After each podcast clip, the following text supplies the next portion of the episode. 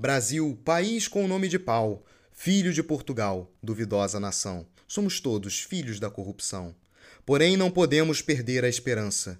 Uma hora virá a bonança. O país precisa de mudança. São os novos ares do governo Jair Milhares. Seria fascismo, no mínimo é nepotismo. Temos lá o Flavinho, aquele que não resiste a um chocolatinho. O Duducha, aquele que no cu leva bucha. O Carluxo, aquele que tem cara de cacete murcho. E já se engatinha mais um filhotinho. Logo, logo sai do ninho, o chamado comedor do condomínio. Será que já comeu o ilustre vizinho? Enfiou a peça no cu do Rony Lessa? Não dá para saber se esse casal esteve na cama de esteso.